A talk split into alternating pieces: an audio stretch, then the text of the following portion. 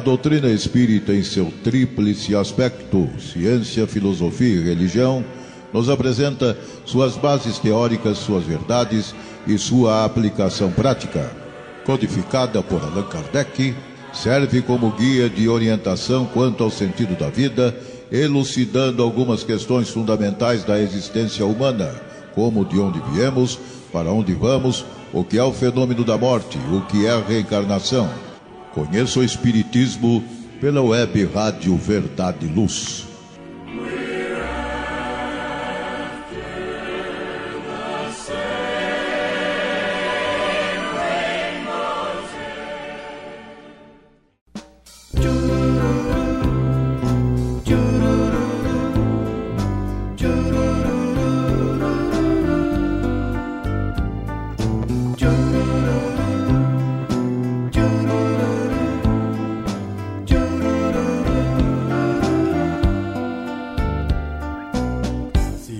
Descrer não te omitas. Da tarefa bem fazeja de socorrer a quem sofre conforme a vida te enseja. Demonstre o teu ideal. No esforço sem desdém de quem procura por Deus em atitudes no bem sobre altar de tua crença. Olá, amigos da Web Rádio Verdade e Luz. Está começando mais um programa Conheça o Espiritismo. Este programa é produzido por nós da equipe do Departamento de Estudos Sistematizados da USE Intermunicipal de Ribeirão Preto. Hoje será apresentado por mim, Rita Marta Tostes. Se você perdeu os programas anteriores ou quiser ouvi-los novamente, basta procurar nas plataformas de podcasts pela web Rádio Verdade e Luz.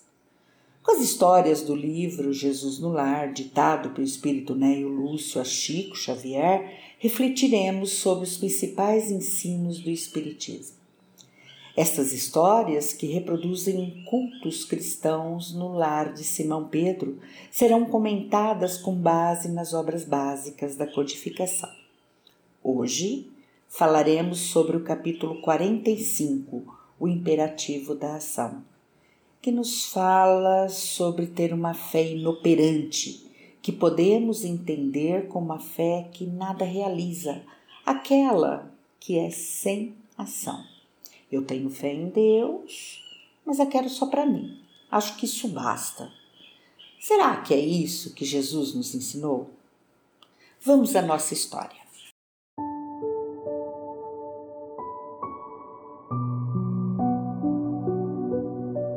Ilustrava os aprendizes entusiasmados sobre as necessidades de preparação para o reino divino.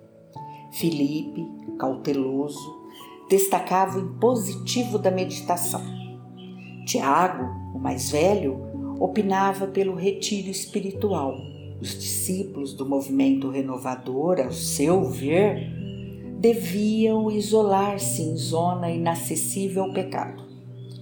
João optava pela adoração constante, chegando ao extremo de sugerir o abandono das atividades profissionais por parte de cada um, a fim de poder entoar hosanas contínuos ao Pai amantíssimo. Bartolomeu destacava a necessidade do jejum incessante, com abstenção de todo contato com as pessoas impuras.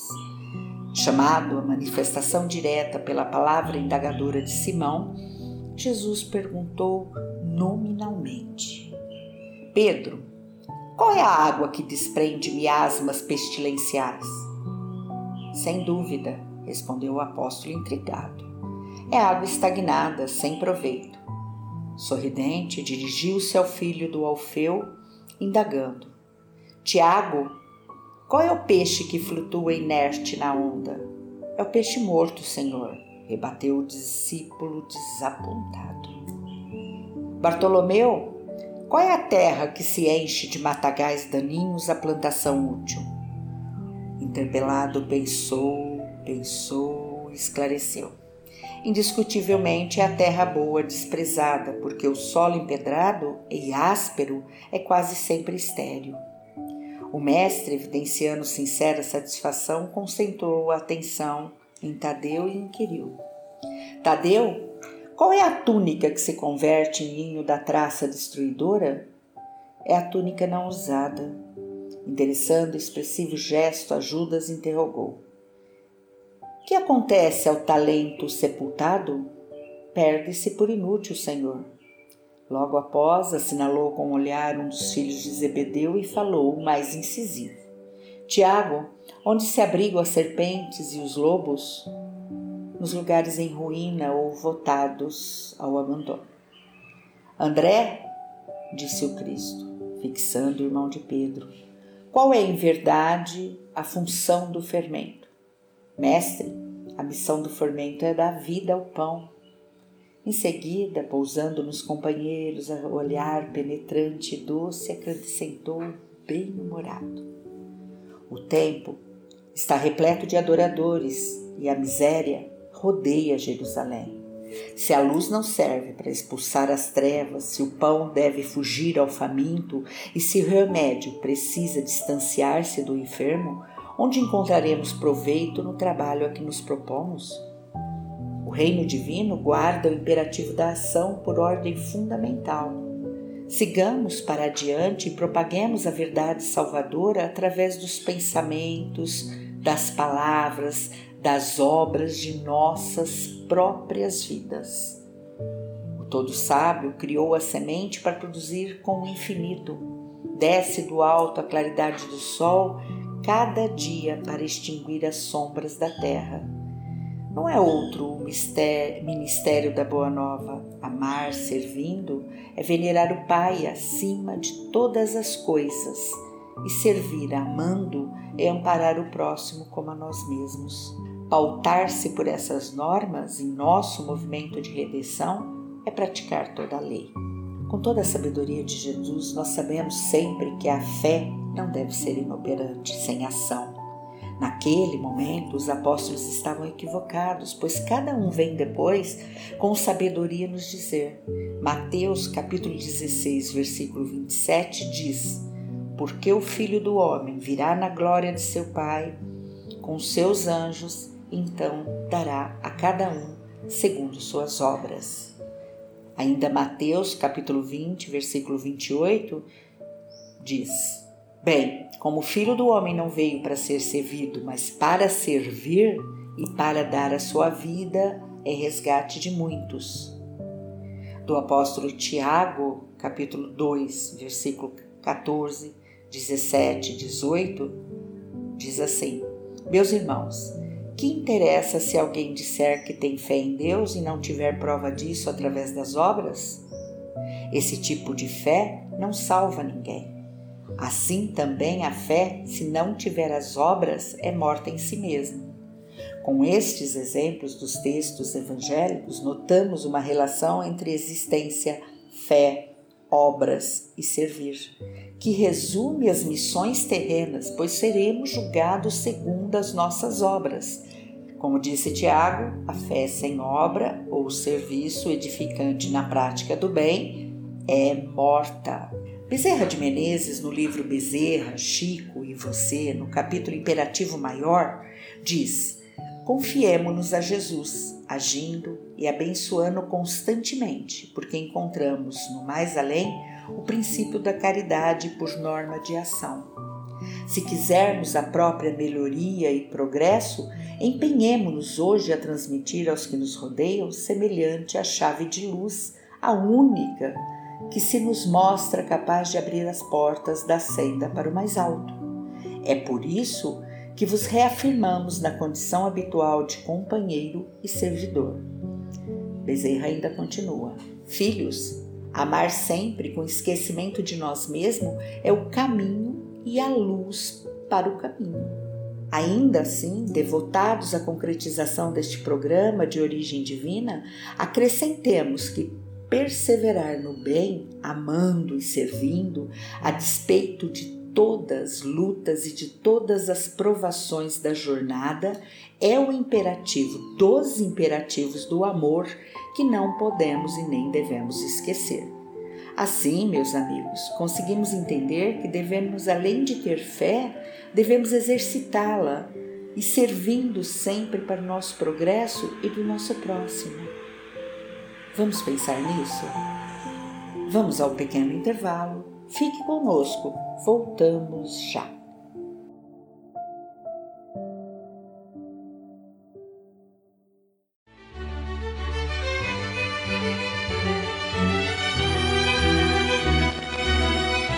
Você já foi a um centro espírita?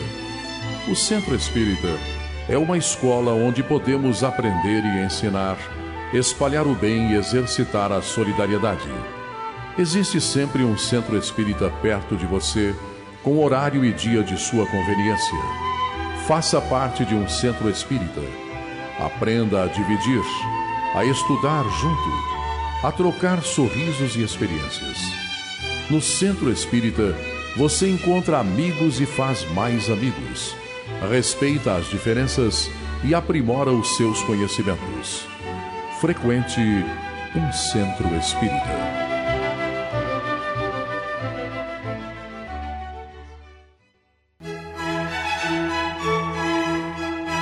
Olá, a Livraria Verdade e Luz reabriu. Nosso endereço Rua General Osório 658, Praça Carlos Gomes, em Ribeirão Preto.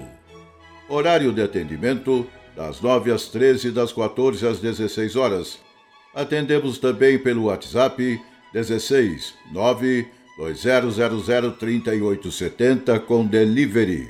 Enviamos os livros para você. Consulte a taxa de entrega. Use Ribeirão mais perto de você.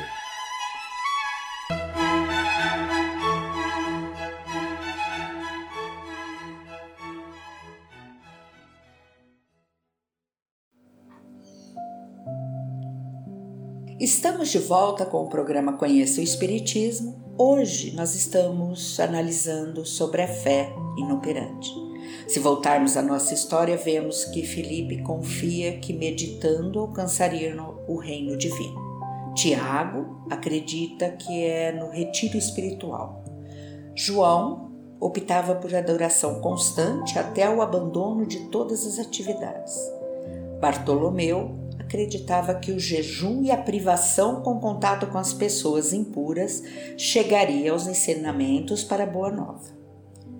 Todos, de algum modo, não estavam completamente errados. Meditar, retirar-se para adorar, privar-se nos momentos que devemos analisar e nos conhecer melhor é possível. Mas para preparar o reino divino, nós devemos trabalhar em prol de nossos irmãos, ainda necessitados de compreensão, entendimento dos ensinamentos divinos. Se Jesus disse: Meu pai trabalha até hoje e eu também, nós podemos analisar que devemos colocar em prática a nossa fé, ajudando o nosso próximo a entender que tudo em nosso universo tem movimento necessário. A natureza é movimento. E o nosso Mestre Jesus sabia que a construção do reino divino na terra seria trabalhar no progresso de todas as criaturas.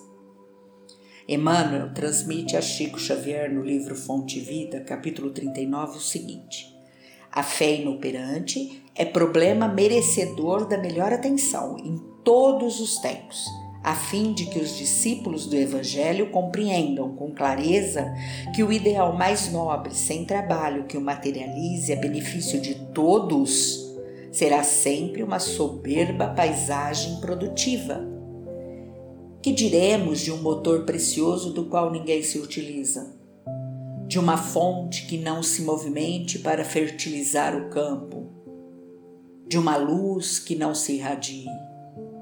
Confiaremos com segurança em determinada semente, todavia, se não a plantamos, em que transformará a nossa expectativa, se não em simples inutilidade? Sustentaremos absoluta esperança nas obras que a tora da madeira nos fornecerá, mas se não nos dispomos a usar o serrote e a plaina, certo que a matéria-prima repousará indefinidamente, a caminho da desintegração. A crença religiosa é o meio, o apostolado é o fim. A celeste confiança ilumina a inteligência para que a ação benéfica se estenda, improvisando por toda parte bênção de paz e alegria, engrandecimento e sublimação. Quem puder receber uma gota de revelação espiritual no interior do ser, demonstrando amadurecimento preciso para a vida superior, procure de imediato o posto de serviço que lhe compete em favor do progresso comum. A fé, na essência, é aquele embrião de mostarda do ensinamento de Jesus que, em pleno crescimento, através da elevação pelo trabalho incessante, se converte no reino divino, onde a alma do crente passa a viver. Guardar, pois, a êxtase religioso no coração, sem qualquer atividade nas obras de desenvolvimento da sabedoria, do amor, reunidos no serviço da caridade e da educação, será conservar na terra viva do sentimento um ídolo morto, sepultado entre as flores inúteis das promessas brilhantes. Então, a todo momento, Emmanuel nos mostra que devemos ter obras, trabalho para que demonstremos a nossa fé.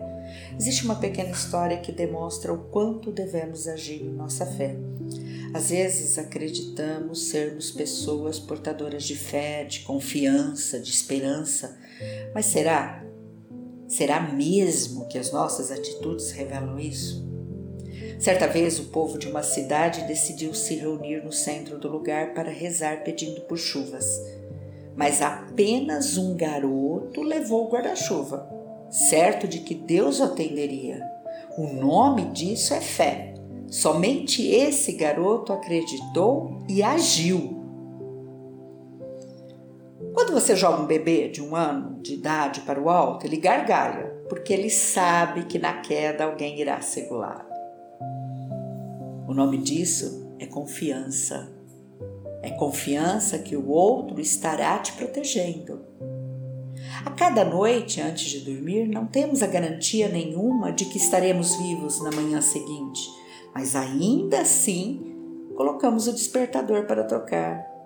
O nome disso é esperança. São três histórias simples, mas que nos inspiram para que na prática da vida diária nunca nos faltem fé, confiança e esperança. Fé que devemos ter em Deus na nossa vida, confiança que Deus nos protege sempre e esperança que tudo irá transcorrer no tempo e momento certo. Aprende-se no Espiritismo que na sua caminhada evolutiva o espírito vai conhecendo as leis de Deus, vai percebendo a perfeição e quanto mais as conhece, mais se identifica com elas, mais confia na justiça e no amor do Criador, mais se conscientiza da sua perfeição, mais tem fé. Essa é a fé que nasce do entendimento inabalável, indestrutível Emmanuel ensina que ter fé é guardar no coração a luminosa certeza em Deus, é saber que o nosso Pai existe e não deixa ao abandono nenhum de seus filhos. Conseguir a fé é não mais dizer eu creio, mas afirmar eu sei com todos os valores da razão, tocados pela luz do sentimento. E a fé que o Espiritismo preconiza não é uma fé contemplativa capaz de levar uma pessoa a ficar parada em situações de deslumbre em que fica aguardando a providência de Deus em seu favor. O espírita tem fé em Deus, em Jesus, nos bons espíritos, entidades dotadas de sentimento e de inteligência, seres capazes de movimentar recursos em seu favor. Essa fé é muito diferente, da crença infantil em um poder mágico de objetos materiais que não poderiam jamais movimentar com inteligência e sentimento, recursos a benefício de alguém. A fé que o Espiritismo acredita é a fé raciocinada. Nos perguntamos se esta fé teria nascido com o Espiritismo. Não, a fé raciocinada nos vem de Jesus, dos ensinamentos do seu Evangelho. O Mestre mudou completamente o próprio conceito de religião. Ele transformou a emoção da fé para a razão, para o entendimento. Jesus nunca explorou a emoção de ninguém. Sua fala mansa e humilde, precisa e firme era dirigida ao sentimento e à inteligência. As suas lições buscavam diálogo através do qual ele propunha um exame racional daquilo que ensinava. Ao contrário, é uma fé dinâmica, edificada, consciente pelo Espírito à medida que evolui conforme ensina Emmanuel. A árvore da fé viva não cresce no coração milagrosamente. A conquista da fé edificante não é a serviço de menor esforço. A fé espírita não é aquela que se fixa em objetos, materiais como cruzes, escapulários, talismãs, amuletos, medalhas e etc. Rodolfo Caligares, no livro Parábolas Evangélicas, capítulo Servos Inúteis, nos mostra que a fé estacionária não é produtiva e se agita às menores esborrecimentos ou provações. Está claramente representada na alegoria dos servos inúteis, isto é, dos servidores que nada mais fazem do que a própria obrigação, que agem de forma mecânica ou rotineira, depois de exaltar o poder da fé, Jesus faz os apóstolos compreenderem que para ser fortalecida a fé tem que se apoiar em atos de merecimento, em devotamento ao próximo, em renúncia pessoal a benefício dos semelhantes. Vamos ao intervalo?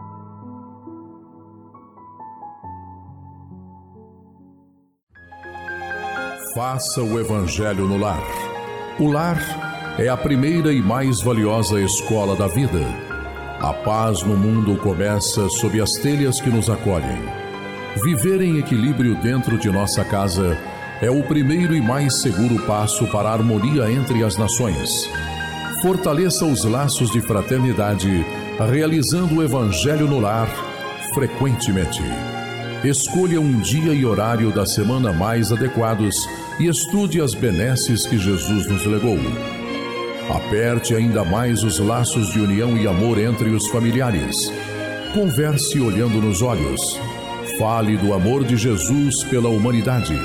Aprenda a distribuir sorrisos. Faça do seu lar um ambiente acolhedor, equilibrado e feliz. Faça o Evangelho no lar.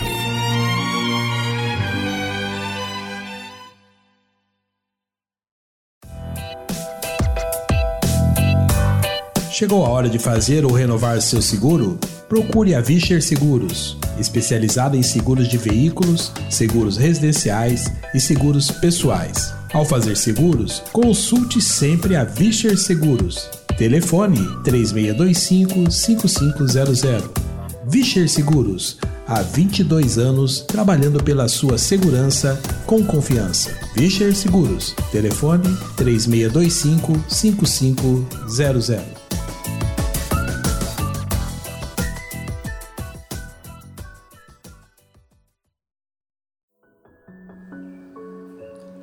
Estamos de volta, meus queridos amigos. Hoje estamos falando sobre o que fazer quando temos fé e que ela não pode ser estacionária, mas sim no trabalho do bem.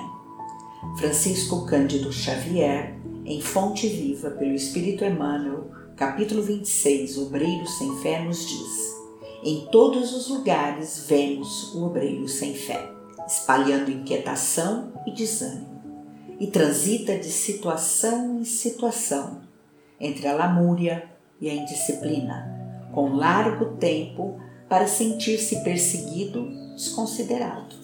Em toda parte é o trabalhador que não termina o serviço porque se responsabilizou, ou o aluno que estuda continuadamente sem jamais aprender a lição. Não te concentres na fé sem obras que constitui embriaguez perigosa da alma. Todavia, não te consagres à ação sem fé no poder divino em teu próprio esforço.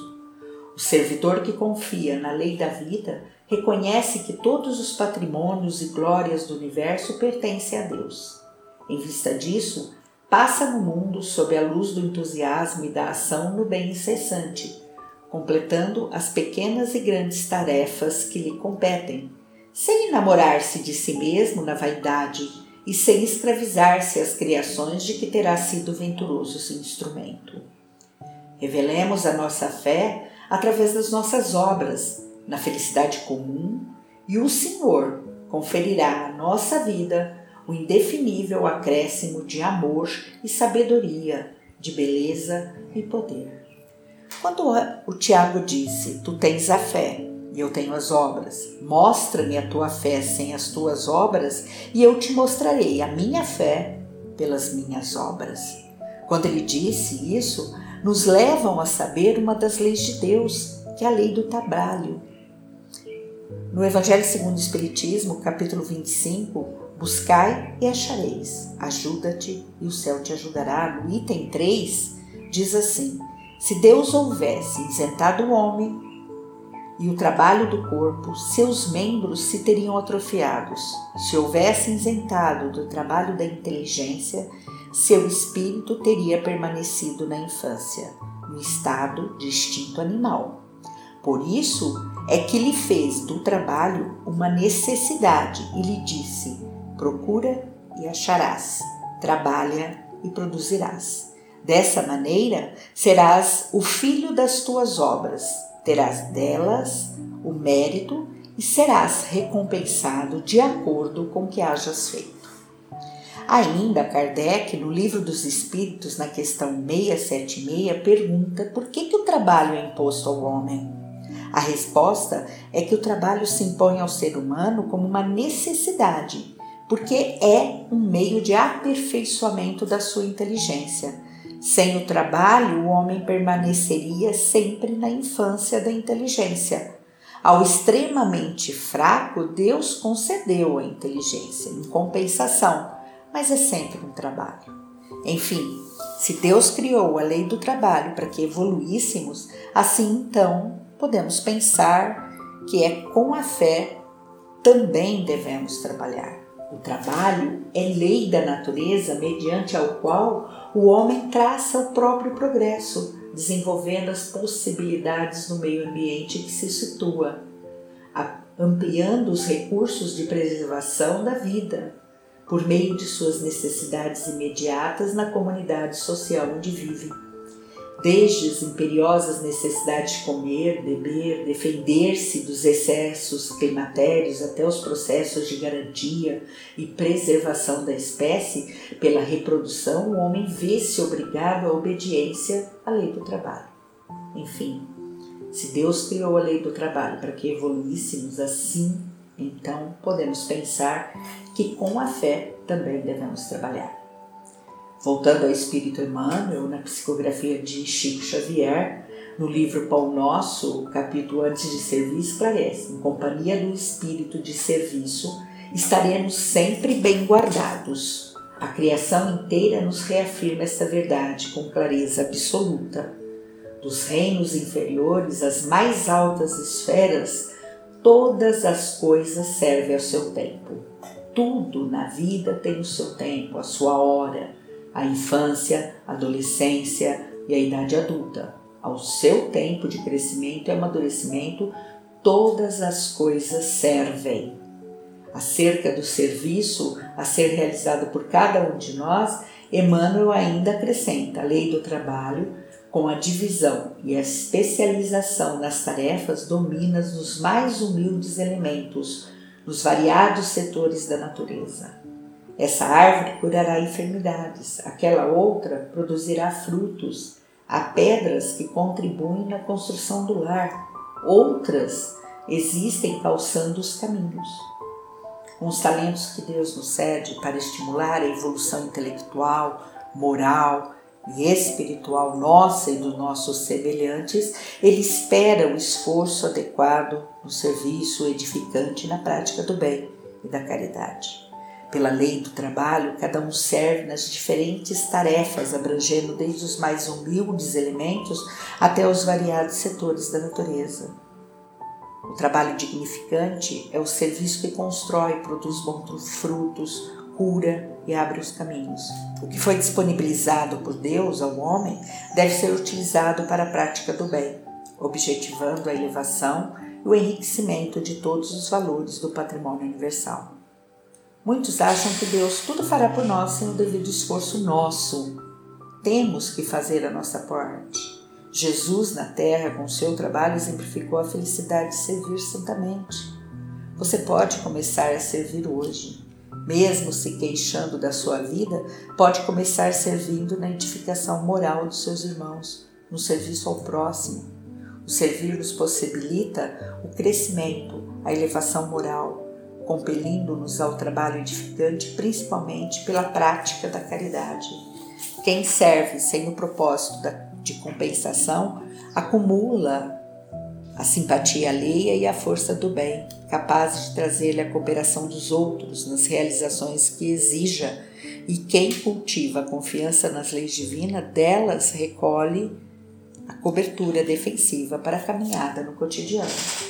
O apóstolo Tiago, na epístola que dirigiu à cristandade, afirma em certo versículo 2,17: A fé sem obras é morta em si mesma.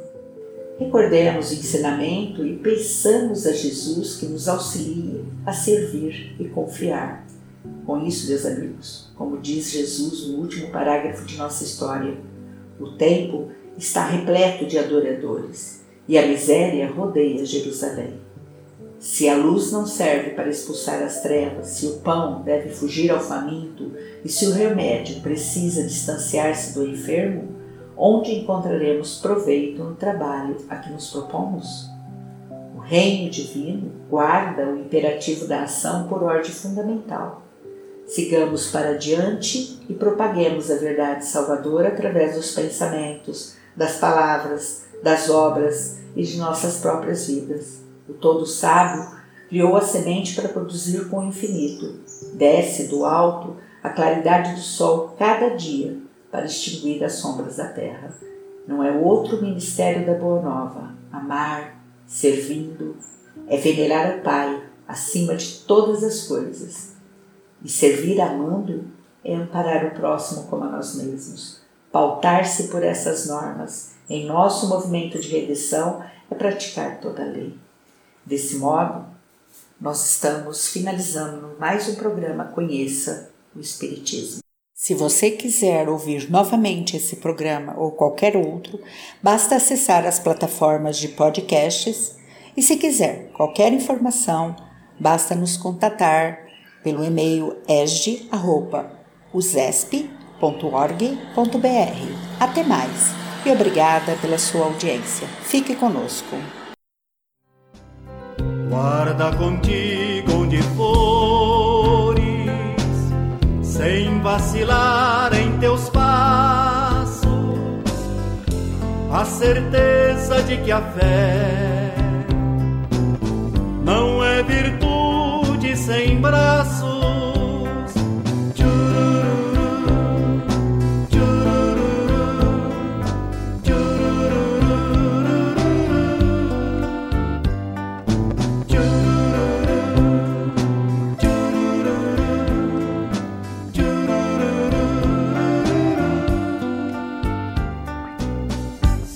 descrer não te omitas.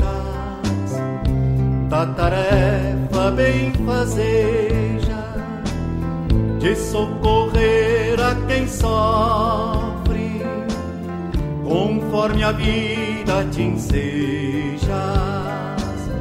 Demonstre o teu ideal no esforço sem desdém de quem procura por Deus em atitudes no bem,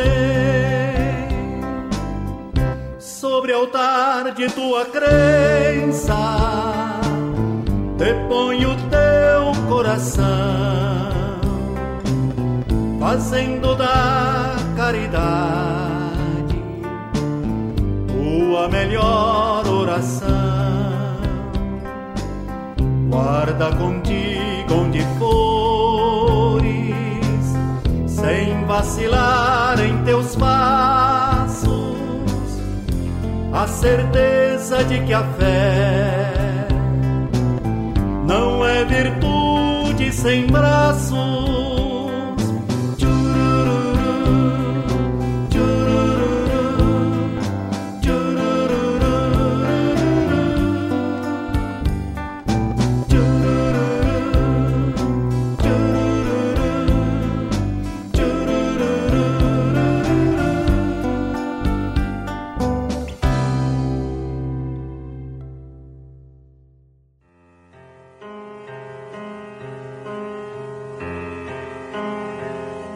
Você acompanhou pela web Rádio Verdade Luz mais um programa de estudos e divulgação da doutrina espírita. Fique ligado na nossa programação.